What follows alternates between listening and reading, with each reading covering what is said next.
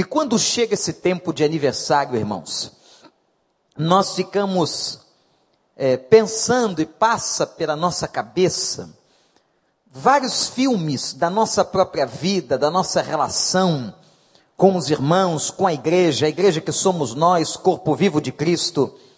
E me veio ao coração para trazer aos irmãos como reflexão nesta noite um texto muito conhecido. E por isso também, por ser muito conhecido, muito difícil de ser pregado, que está na carta de Paulo aos Filipenses, capítulo 3. Tenho certeza que você, em algum momento, se você é leitor da Bíblia, você já leu esse texto. A igreja de Filipos era uma igreja muito abençoada. Se você ler o capítulo 1, você vai ver Paulo dando graças a Deus numa oração pela vida daquela igreja, pela vida daqueles irmãos. Mas aqui no capítulo de número 3, versículo 13, o texto tão conhecido da cristandade diz assim: Irmãos, não penso que eu mesmo já o tenha alcançado, mas uma coisa faço, esquecendo-me das coisas que ficam para trás e avançando para as que estão adiante, eu prossigo para o alvo a fim de ganhar o prêmio do chamado celestial de Deus em Cristo Jesus, o nosso Senhor. Em outras traduções, prossigo para o alvo pelo prêmio da soberana vocação de Deus em Cristo Jesus, nosso Senhor, e que Ele nos abençoe. Amém. Aqui nesse texto, nós encontramos os três tempos do Verbo. Nós encontramos as três dimensões de um tempo. Preste atenção, irmãos. As três dimensões do tempo são as seguintes: o passado, o presente e o futuro. Vamos repetir quais são as três dimensões do tempo? O passado, o presente e o futuro. Como é que nós nos relacionamos com essas três dimensões? Como é que um crente se relaciona com o passado, com o presente e com o futuro? Como é que a igreja de Cristo, nesta congregação aqui no Recreio dos Bandeirantes, vai se relacionar com a sua história de passado, de presente e de futuro. Paulo está aqui dizendo o seguinte: eu quero começar a avaliação pelo tempo e pela dimensão do presente. Olhem para o versículo de número 13. Quando ele diz assim: Meus irmãos, eu não penso que já o tenha alcançado.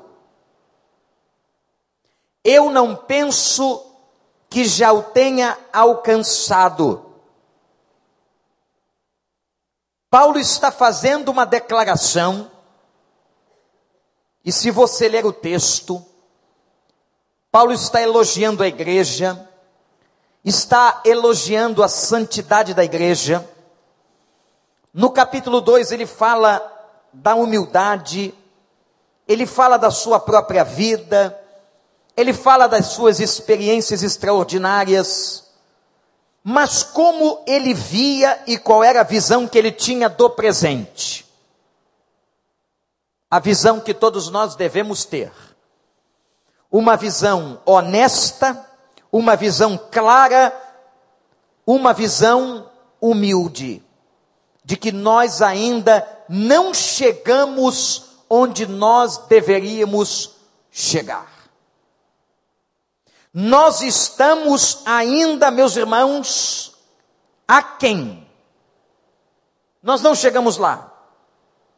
Ou porventura aqui nesta noite tem alguém que chegou a toda a plenitude do varão perfeito. Tem alguém aqui? Levante sua mão. Tem alguém que se considera um crente absolutamente perfeito? Temos alguém aqui que já se considera uma pessoa completa? Temos alguém aqui que já se considera uma pessoa que foi transfigurada e já alcançou o nível mais elevado de maturidade cristã? Não. Se você tem uma visão honesta de você mesmo, você responderá: Não, pastor, eu não alcancei. Como eu também, meus irmãos. Eu, Vander, como crente, não alcancei ainda aquilo que deveria ou que devo alcançar. Uma declaração de Paulo que demonstra, que demonstra que apesar de todos os seus dons, todos os seus talentos, todas as bênçãos que ele havia recebido, todo o seu poder espiritual, tudo que Paulo já tinha passado na sua vida, tudo que Paulo já tinha conquistado, não fora suficiente para ele alcançar o estágio de varão perfeito, a plenitude da sua vida. Nenhum de nós, nenhum de nós que está aqui, alcançou a plenitude da sua vida. Ora, como é que eu então vou lidar? Como você vai lidar com o presente? O presente é para ser tratado com honestidade. Eu tenho que olhar para a minha vida, e Paulo diz assim, irmãos, num outro texto, que ninguém pense de si além daquilo que convém. Ninguém pense de si mesmo além daquilo que convém. Eu tenho que ter sobre a minha vida a medida exata. Eu tenho que reconhecer as minhas virtudes, os meus dons, os meus talentos, aquilo que eu tenho de positivo, mas eu tenho que reconhecer as minhas fraquezas, os meus pecados, as minhas falhas, as minhas incompletudes. Esta é a visão do presente. E quando eu tenho esta consciência, quando a igreja de Cristo tem esta consciência, meus irmãos, nós vamos entender que nós ainda não estamos onde deveríamos estar. Muito cuidado, meu irmão, minha irmã, cuidado, igreja do recreio. Temos que ter todos cuidado com este fato, muito cuidado com a soberba. Muito cuidado porque às vezes algumas vitórias do passado, alguns triunfos da vida cristã nos enganam. E nós começamos a achar que nós somos bons demais. A Bíblia diz: na nossa carne não habita bem algum. Nós continuamos sendo carentes da graça de Deus. Continuamos sendo pecadores continuamos vivos unicamente por causa da misericórdia do Senhor que se renovou hoje de manhã. Portanto, nós não podemos deixar que a soberba nos segue. Que a soberba, meus irmãos, nos engane. Que porque você tem alguma coisa material na vida, você pense que você já alcançou tudo. Não, nós não alcançamos ou não chegamos à medida espiritual que deveríamos chegar. Nós não estamos lá. Se nós fôssemos medidos com a vara de Deus, na vara de Deus faltaria ainda alguma coisa para que nós alcançássemos aquilo pelo qual Cristo morreu na nossa vida. A dimensão que eu tenho que ter do presente é uma dimensão de que eu sou pecador, de que eu sou fraco e de que eu continuo precisando da graça de Deus. Paulo diz, e a Bíblia declara, que aquilo que era bem e o que ele gostaria de fazer, ainda a sua carne não deixava, mas o mal que ele não queria estava sempre diante dele. E a palavra declara, porque a carne é fraca. Quem somos nós? Então a consciência que nós temos que ter, gente, nesse momento, é que nós continuamos dependentes de Deus. Amém? Nós continuamos precisando de Deus. Amém, igreja? Nós continuamos carentes desta graça, desta misericórdia, desta bondade, desta intervenção, deste amor, nós continuamos precisando do Senhor. Não alcançamos no presente, neste tempo, o tamanho, a varonilidade da nossa estatura perfeita. Não, nenhum de nós. Então, como é que eu vou lidar com o tempo presente? Com a consciência de que eu preciso e preciso muito de Deus. A segunda dimensão que Paulo apresenta no tempo é o passado. Olhem o versículo 13 que ele começa falando da consciência do presente. Eu não penso, eu não penso que eu mesmo já tenha alcançado. Quer dizer, Paulo sabia que ele não havia alcançado. Esta é uma realidade presente. Mais uma coisa faço. Agora vejam que Paulo vai se transportar a uma realidade do passado, esquecendo-me das coisas que ficam para trás. Como é que a gente lida com o passado? A Bíblia ensina. O passado da nossa vida, meus irmãos, efetivamente tem que passar. Eu conheço muita gente doente, muita gente adoecida no seu psiquismo, adoecida na sua vida espiritual, sabe por quê? Olha para o pastor, porque carrega uma tonelada do passado nas costas. Porque leva sobre os ombros a carga daquilo que já passou. Na verdade, o passado não está morto e esquecido na vida, na alma daquela pessoa, mas está presentificado. Tem pessoas, meus irmãos, que têm tanta capacidade de presentificar o passado, que quando falam da experiência do passado, elas revivem as emoções. O ser humano é capaz de contar uma história do passado e chorar como chorou no passado. Reviver as mesmas experiências do passado. Por quê? Porque nós temos esta capacidade na nossa memória, no nosso psiquismo, de nós trazermos o passado com a gente de maneira muito viva. Eu me lembro muitos anos atrás, Logo assim que me formei em psicologia, trabalhei em consultório, trabalhava num consultório na Tijuca, e pude lidar com assuntos e com casos terapêuticos muito interessantes. E um deles foi de alguém que estava vivendo uma relação difícil na sua família e no seu trabalho, e que aquilo estava relacionado estritamente com uma experiência que aquela mulher havia tido com seu pai há mais de 30 anos. E um dia, quando estávamos naquele trabalho terapêutico, ela começa a chorar. E ela começa a verbalizar que ela estava perdoando seu pai. Como se estivesse falando com ele, balbuciava em lágrimas as seguintes palavras: Pai, eu perdoo você. Naquela altura, presente estava naquele encontro o marido dela, com o qual ela estava tendo uma crise.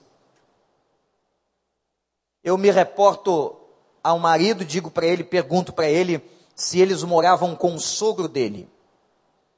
Se ela tinha tido alguma briga com o pai dela, porque ela estava chorando e mencionando uma frase que envolvia o pai.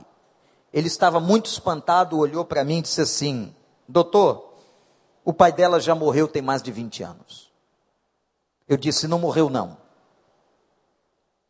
Ele continua vivo e a experiência ruim que ela teve com ele está presente. A bagagem de experiências traumáticas nos acompanham. E sobre esta bagagem, a Bíblia diz que nós temos que dela nos libertar. Anote isso. Nós temos que nos libertar de toda essa bagagem traumática que nós carregamos. Mas como é que eu me liberto dela? No esquecimento? Não, porque ninguém esquece. Ninguém esquece uma ferida. Até porque a ferida deixa cicatriz.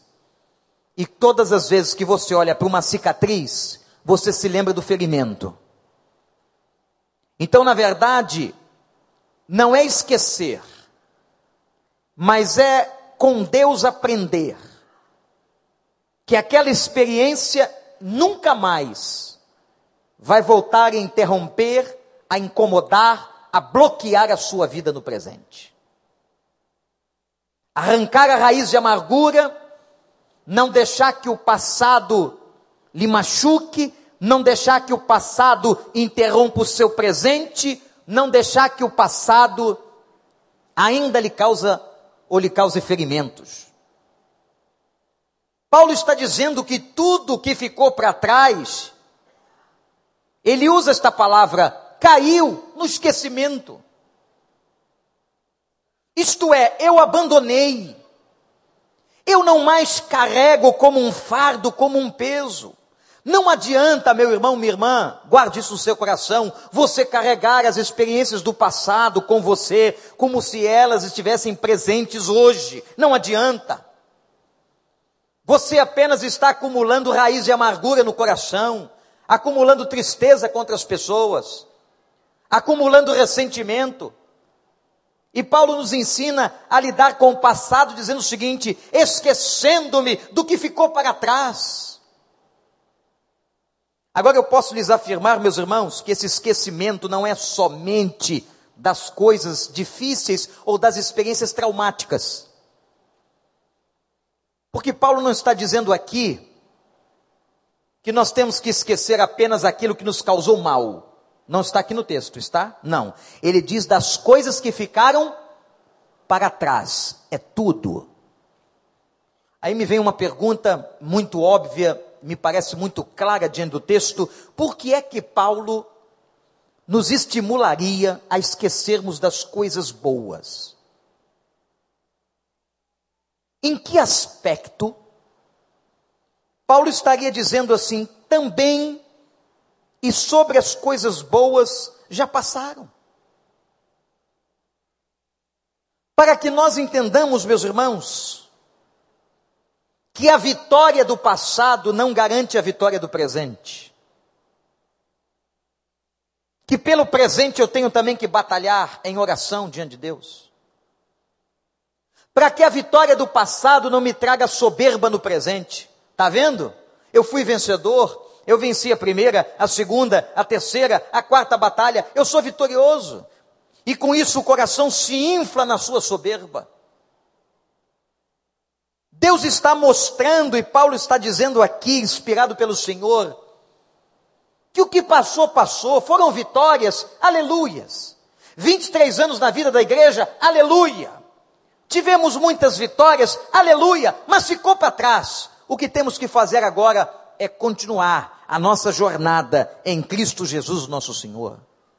Eu não posso me aprisionar nem às experiências de vitória, nem às experiências de derrota. Eu não posso ficar preso à caixa do passado e eu não posso ficar preso aos brindes que eu já tive na vida. O passado não tem que me aprisionar. O passado não pode moldar o meu pensamento. O passado não pode trazer soberba no coração. O passado não pode trazer peso à minha alma. O passado tem que passar. Mas, irmãos, anotem isso. O adoecimento psicológico de muitas pessoas, o adoecimento psicológico de muitas igrejas, congregações, se dá pelo fato de que as pessoas não deixam o passado passar. É aquela pessoa que fica te contando a mesma história de dez anos atrás o tempo todo. E ao você reencontrá-la, ela repetirá os mesmos fatos. A mágoa não foi resolvida. A pendência não está solucionada, ela continuará repetitivamente tocando no assunto. Isso é patológico. Isso é adoecedor. Há um outro texto que Paulo estava escrevendo aos Coríntios, em que ele diz assim, num texto também extremamente conhecido, que se alguém está em Cristo, nova criatura é. As coisas velhas já passaram. Ele não está falando apenas do pecado e da vida velha, ele está falando de tudo, de todas as coisas. O passado tem que estar no passado. Agora, se você quiser viver no passado, há muita gente vivendo no passado. Eu me lembro de uma pessoa que depois de ter perdido o marido há vários anos, se eu não estou enganado há mais de 10 anos, continuava arrumando a cama do mesmo jeito como que se ele fosse dormir naquela noite. O passado estava tão presente, o passado era tão real que aquela pessoa não conseguia se desvencilhar. Aí você vai dizer assim, pastor, não é fácil. Não, não é. Eu não estou dizendo que é fácil. Eu estou dizendo que a Bíblia está nos dando uma ordem comportamental, muito interessante. Ela está dando uma ordem comportamental, uma ordem de comportamento de trabalharmos isso na nossa cabeça. Você teve um passado difícil com seu pai? Teve um passado difícil com a sua mãe? Teve um casamento frustrante? Ou dois? Teve uma situação traumática com seus filhos? Teve um estupro na sua vida? Teve um assalto que lhe traumatizou? Teve uma noite fatídica na presença de quem você muito amava? Seja o que for. A partir deste momento, você se torna responsável em deixar isso no passado. Em dizer a Deus nessa noite, Pai, eu não quero carregar esta bagagem. Esta mala não me pertence. Este embrulho não me pertence mais. Esta trouxa não me pertence mais, eu não a quero é a trouxa de acúmulos do passado. Uma coisa eu faço, diz Paulo, esquecendo-me de tudo que ficou para trás. Ok, eu fui maltratado, eu fui traído, eu fui enganado, mas de que resolve hoje você continuar se lembrando dessas coisas? O que resolverá para a sua vida você continuar cultivando ou alimentando isso no seu coração. Como algumas pessoas que ainda vão aos cemitérios e levam comida para as pessoas que morreram. Isto é loucura.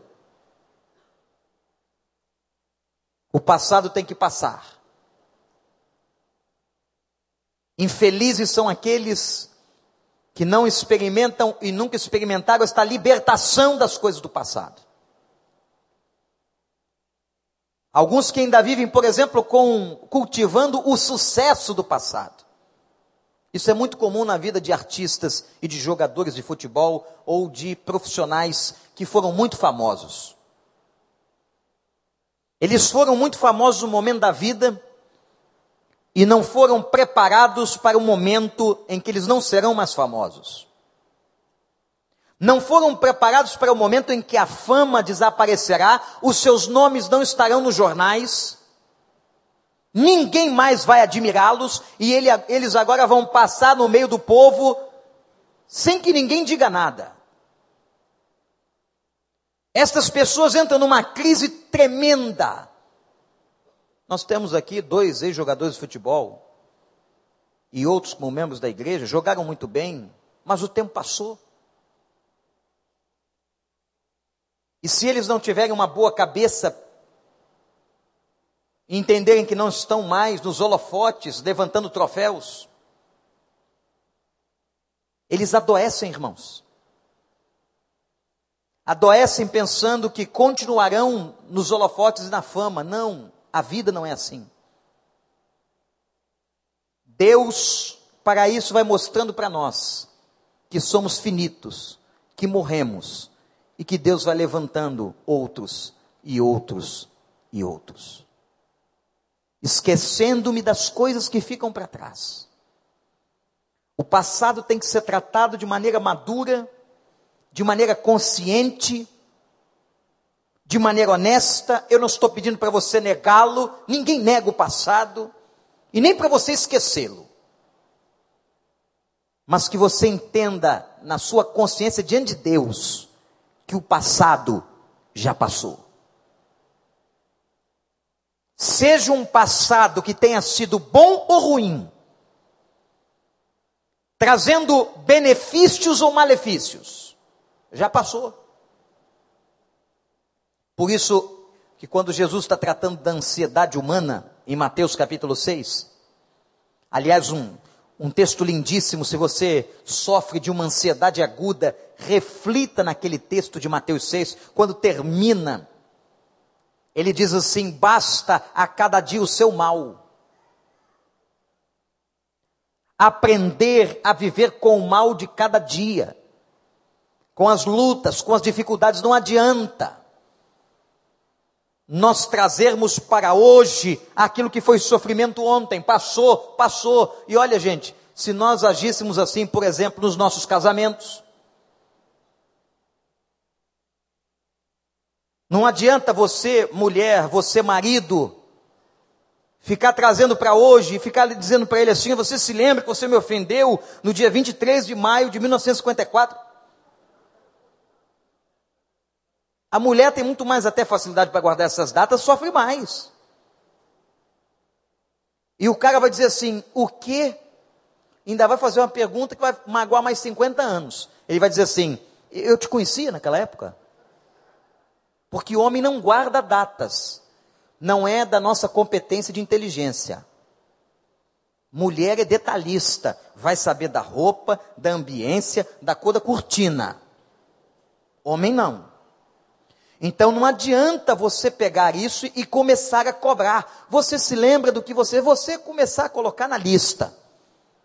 Tudo que o outro fez nos últimos 50 anos, vai ficar difícil qualquer relação. Por isso que a gente tem aprendido na palavra que qualquer relacionamento, seja casamento, de amizade, tem que haver um perdão mútuo diário.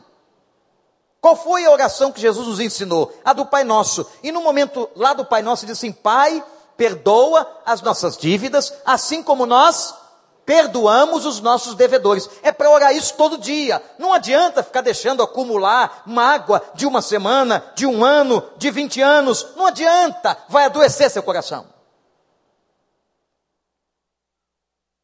Então, olha só, se veio o momento da conciliação, um dia novo, momento novo, uma alegria nova, regozije-se, regozije-se, alegre-se, exulte no Senhor, viva este momento. Não adianta você querer, querer ficar é, consertando história que às vezes não dá mais para consertar. Você se lembra do que você me disse? Tá, eu lembro, e agora? E o que você vai fazer? Não posso fazer nada. Eu já disse. A única maneira que pode haver conserto é através do perdão. Perdão mútuo, contínuo e diário. Se nós fizéssemos isso, meus irmãos, as nossas relações interpessoais seriam absolutamente diferentes. Aprendamos com isso. Esquecendo-me do que fica para trás. O ontem já foi, Aí Paulo fala da terceira dimensão do tempo. Versículo 13. Ele diz: Avançando para aquelas que estão adiante, eu prossigo para o alvo. Eu prossigo para o alvo. Como é que se trata o futuro? Avançando. Pastor, está difícil. Avançando. Me lembro daquela passagem bíblica quando Israel sai do Egito está pressionado pelo exército do inimigo e diante está o mar. Que cena dramática! Atrás o inimigo, na frente o mar vermelho. Um exército imenso atrás deles, eles não têm qualquer arma, não têm qualquer treino de guerra, qualquer situação. A conclusão: vamos morrer. Só que se esqueceram da promessa de Deus: eu vou tirá-los do Egito. Naquele momento eles começam a reclamar e a clamar. E é uma das orações que Deus rejeita, naquele contexto específico. E diz assim: Por que clamam a mim? Moisés, por que, que eles estão clamando? Diga ao povo de Israel que marche. Que interessante. Agora não é hora, talvez escandalize esta afirmação alguns, não é hora de oração, é hora de ação. Já oraram que tinham que orar, já receberam a resposta que tinham que receber, agora tem que agir. Diga ao povo de Israel que marche, parte para cima do mar e o resto é comigo. É assim que a gente trata o futuro, gente. Mesmo o futuro sendo sombrio, difícil, nebuloso, complicado, a gente parte para cima. Foram dizer para Jesus que Herodes queria matá-lo, que ele não voltasse para Jerusalém, que seria extremamente perigoso, ele podia ser morto. E Jesus responde com uma frase que já foi alvo de um sermão que preguei aqui na igreja, em que diz assim: importa caminhar. Continuarei caminhando. E de que maneira Paulo nos adverte a que caminhemos para o futuro? Com um alvo estabelecido. E o nosso alvo é Cristo. A nossa medida do estatura do varão perfeito. O nosso objetivo final são as regiões celestiais, é a vida glorificada, é a vida eterna. Estamos na passagem, no trajeto, no caminho, e Deus dizendo para mim para você: marche, ande, vá em frente. Mas, pastor, está difícil, vá em frente. E o Deus que te honrou até aqui continuará abrindo o mar vermelho para que você passe em segurança em nome de Jesus. Diga ao povo que marche. Porque estão clamando, porque estão inseguros, porque estão com medo. Isto é falta de confiança e fé. Marchem. O futuro é tratado desta maneira. O justo viverá como, igreja? Como que vive um justo? O justo só vive pela fé. Quem pode acrescentar um côvado à sua estatura? 46 centímetros. Quem pode? Muitos aqui gostariam. Quem pode colocar um fio de cabelo a mais na sua cabeça? Quem é que pode aqui dar conta do dia de amanhã? O justo caminha pela fé. O justo caminha na confiança. Nossa vida, nosso futuro não está nas mãos do patrão ou de quem quer que seja. Nosso futuro está nas mãos do Senhor. É assim que se trata o futuro. Agora, sempre com os olhos. Olhe para mim. Os olhos. Fitos. A palavra fitar significa os olhos magnetizados nos olhos dele. O objetivo claro, definido, é para lá que eu vou. Não olhando para a direita nem para a esquerda, nem para a esquerda nem para a direita, nem para trás, olhando para frente. Nenhum atleta de performance que chega ao alvo fica olhando para trás. O corredor que olha para trás cai. Ele olha para frente. Então olhe para frente na sua vida. Igreja do Recreio, vamos olhar para frente. Vamos pensar nos próximos 23 anos. Você tem que pensar nos próximos anos da sua vida. Como serão os próximos anos da sua vida? Faça dos próximos anos da sua vida os melhores anos da sua vida. Mas se você ficar carregando o passado, se você ficar remoendo as angústias, se você ficar levando a bagagem, você não conseguirá experimentar vida abundante. sentir paz. Não, não conseguirá. Uma coisa faço esquecendo-me que fica para trás, prossigo para o alvo. Esta é a mensagem que eu gostaria de deixar com a igreja nesta noite, quinta-feira, nesse início de final de semana em que a gente vai celebrar 23 anos. Esta mensagem é para a minha vida, é para a sua vida, para a vida das nossas casas, para a vida da nossa igreja. O passado passou. O presente é a consciência de que falta ainda um caminho a ser percorrido. E o futuro é viver pela fé. É continuar a jornada até o grande dia do Senhor. Até o dia em que a trombeta vai tocar. Seja a trombeta que vai tocar para a sua vida em particular. Quando Deus disser assim: acabou teu tempo, vem, e só ele sabe, não está nas mãos do médico isso não. Está nas mãos de Deus. Está nas mãos de Deus. Sabe o que, que os médicos falam quando acaba qualquer possibilidade diagnóstica deles? Eles dizem assim: agora não podemos fazer mais nada. Agora, se você tem fé, é com Deus. É isso que eles falam. Então, as nossas vidas estão nas mãos de Deus. Ou Ele um dia vai trocar vai tocar a trombeta individualmente no seu ouvido, ou ele vai tocar a trombeta para todos nós e dizer: Chegou a hora, igreja, eu vou arrebatá-los. O que nós temos que fazer, a nossa parte em toda essa história, é deixar o que ficou para trás, é largar a bagagem do passado e prosseguir, porque nós ainda não alcançamos, mas nós vamos alcançar pela fé em Cristo Jesus e que Ele nos abençoe. Amém? Vamos ficar de pé. Vamos celebrar ao Senhor este momento. Eu queria que você agora, de pé, agradecesse a Deus e dissesse assim: Pai, eu quero neste momento te dar graças pelo passado que eu tive, pelas vitórias e pelas derrotas da vida, comuns à vida mas eu não quero carregar esta bagagem.